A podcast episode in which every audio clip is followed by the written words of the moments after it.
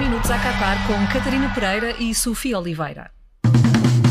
É sábado de manhã, mas avisem os miúdos. Hoje não há desenhos animados porque há um Tunísia-Austrália logo às 10. Pouco depois, à uma da tarde, também é melhor adiar o almoço de família, porque a Arábia Saudita vai tentar continuar a sua turnê de destruição de grandes craques. A seguir a Messi, será a vez de Lewandowski e a sua Polónia? Veremos. Às quatro da tarde, esqueça aquele filme que queria ir ver ao cinema, porque o cartaz do Mundial é de luxo com um França-Dinamarca. Pelo que vimos no primeiro jogo, os franceses não vieram para brincar, o que significa que temos de torcer com mais força contra eles. Vamos lá! Ou então, aguardemos pelo que a Sofia Oliveira disser hoje. Se os elogiar, podemos estar descansados. Às 7, há Argentina-México. Se é jovem, vais ter de jantar em casa antes de ir sair à noite. Para as pessoas da minha idade, isto significa que vamos ter de nos deitar mais tarde para ficar a ver o jogo. Mas enfim, o que é que nós não fazemos pelo Messi? Mais vale aproveitar enquanto ele ainda está no Mundial.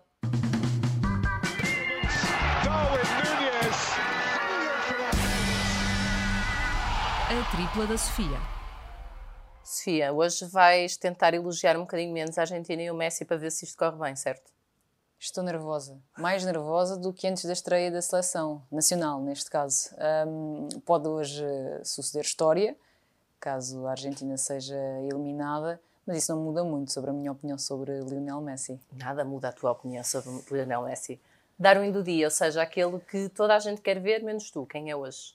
Hoje é Lautaro Martínez, um, que é o avançado, para quem não está tão por dentro da Argentina. Eu acho que o, eu acho que o Lautaro está, está para a seleção argentina como a bola está para o futebol. Há vezes em que faz todo sentido e há outras vezes em que atrapalha. E o Mourinho ouviu e concorda com isto.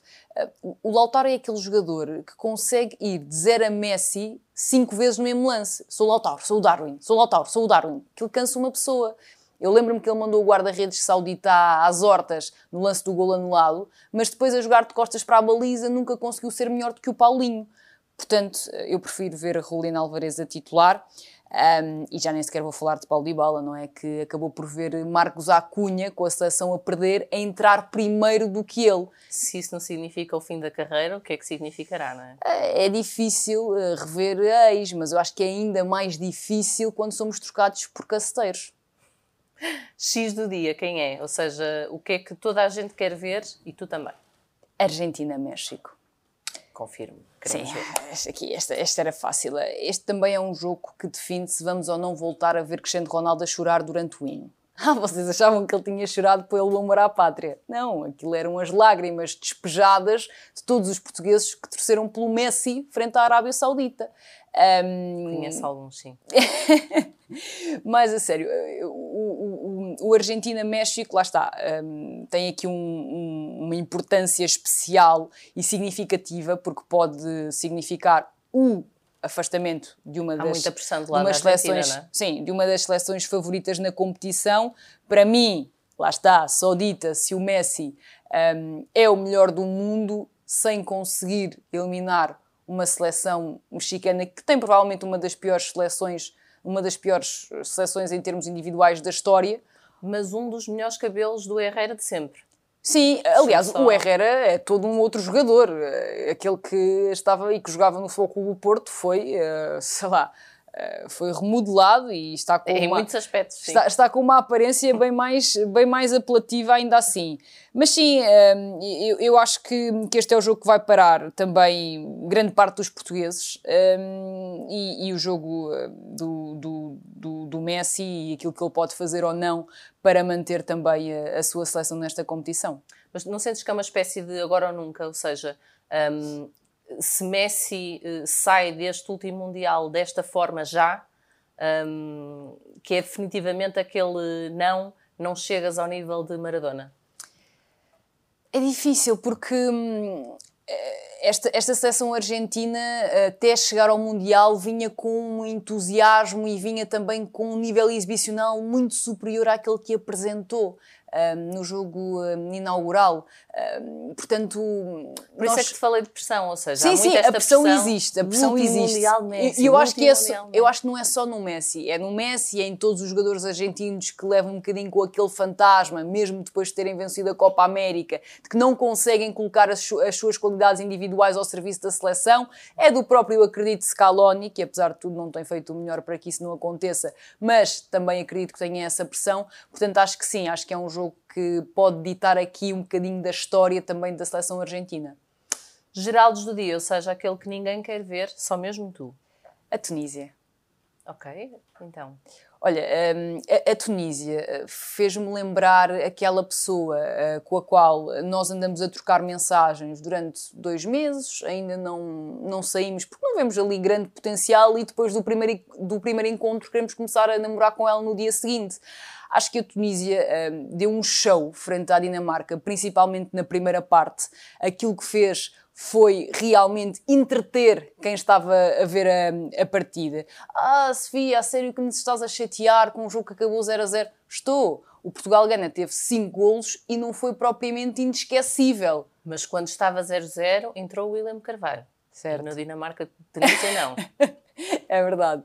Uh, mas sim, e, e deixa-me também dizer aqui que em relação a esse, este jogo, fiquei de olho no Youssef Maskini. Uh, nós estamos a falar de um jogador que teve momentos diferentes na sua carreira. Houve uma altura em que se pensou que ele ia explodir na Europa, ele agora já tem 32 anos, já não é propriamente um jovem, mas continua a ter muita qualidade. Ele jogou no Mundial, tipo que estava a jogar no parque. Foi, foi, foi uma exibição de encher o olho e provavelmente uma das melhores em termos individuais desta competição até o momento. Um áudio para o engenheiro. Sim, hoje, antes de enviares o teu áudio, queria te perguntar só sobre umas declarações de Diego Simeone, que está no, no Qatar, e que disse qualquer coisa como, uh, passo a citar, sobre João Félix. É o torneio ideal para ele, curto, em que se vê beleza, velocidade, onde nos apaixonamos por jogadores como ele. Tu achas que isso significa que ou o, atleta, ou o Atlético se qualifica para o Campeonato do Mundo de Clubes ou o João Félix não tem a mesma hipótese? Uma coisa assim curta, rápida? Opa, não, eu acho que com estas declarações uh, percebemos que além de ser mau treinador, uh, neste caso o Simeone também é um péssimo comunicador. Uh, nunca tem as palavras certas para dizer sobre João Félix. Sobre João Félix já lhe disse que um, ele tem a mania que é o Maradona, já lhe disse que ele tem que correr mais, já lhe disse que ele tem mais... Não é capaz de dar um elogio assim realmente... há sempre um mas. É, há é? sempre um mas mas uh, agora é porque só servem competições curtas. Mas olha, na Champions ele não serviu, porque o Atlético Madrid não se conseguiu apurar da fase de grupos da Liga dos Campeões, foi pena, nem foi aliás. para a Liga Europa. Foi Sim, uma pena. Eu chorei bastante. Queres enviar o teu áudio? Vamos lá. Um, só aqui preparar. Alô, Fernando. Não sei se já se apercebeu, mas o, o debate do momento é se a titularidade deve ser de João Félix ou de Rafael Leão eu acho que é a primeira vez que ao nível nacional se discute sobre dois excelentes jogadores. Geralmente discute-se entre Grimaldo e Zaidu, discute-se entre Taremi e outro qualquer avançado que joga em Portugal. Desta vez a discussão vale realmente a pena. Estamos a falar de dois jogadores de um altíssimo nível. A minha opinião é que o Fernando devia dar baile aos gajos. Imagine, lançava os dois. Sim, punha o João Félix e o Rafael Leão ao mesmo tempo. Isso é possível. Eu sei que para isso tem de pôr o Cristiano Ronaldo no banco, mas vamos lá pensar aqui numa maneira de o convencer. Dizia assim: chegava ao pé dele, com um cuidadinho, e dizia: Oh meu rei, vamos dar baile a eles, meu rei. Começas no banco, entras quando já estivermos a ganhar, e se for preciso, ainda fazes o bolinho da ordem, meu rei. Com sorte, meu rei, bates um novo recorde. Nunca um ser humano tão bonito tinha começado no banco. Boa ideia. Acho que se não é desta que alguém o convence, não sei como é que vai ser.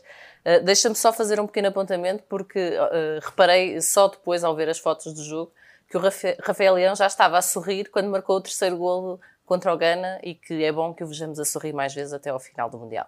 Mais qualquer coisa, o momento do Mais Futebol dizer qualquer coisa. Um duelo latino, quente, apaixonante e muitas vezes polémico.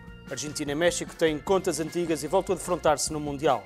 Esta será a quarta vez que isso acontece. Depois de 1930, 2006 e 2010, o resultado ter sido o mesmo. Venceu a Argentina. A história das duas seleções remonta ao primeiro dos Mundiais, quando a Argentina e México protagonizaram o jogo com mais golos do torneio. 6-3, vitória albiceleste. Em 2006, o duelo foi determinado por um dos melhores golos dos campeonatos do mundo. Se não viu, se não se recorda, pesquise por aí. Maxi Rodrigues, México, 2006. Um golaço no prolongamento. O 2-1 final fez os argentinos sonharem. Até claro, que depois lhes apareceu a Alemanha. Em 2010, com Diego Maradona ao comando e Nico Otamendi estranhamente a lateral direito, a Argentina voltou a bater o México num jogo carregadinho de polémica. Carlitos Teves marcou um golo para lá de fora de jogo, num dos grandes escândalos do Mundial Sul-Africano.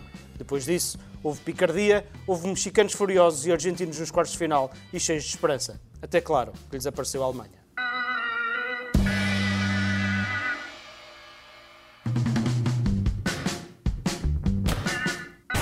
Dez minutos a Qatar com Catarina Pereira e Sofia Oliveira.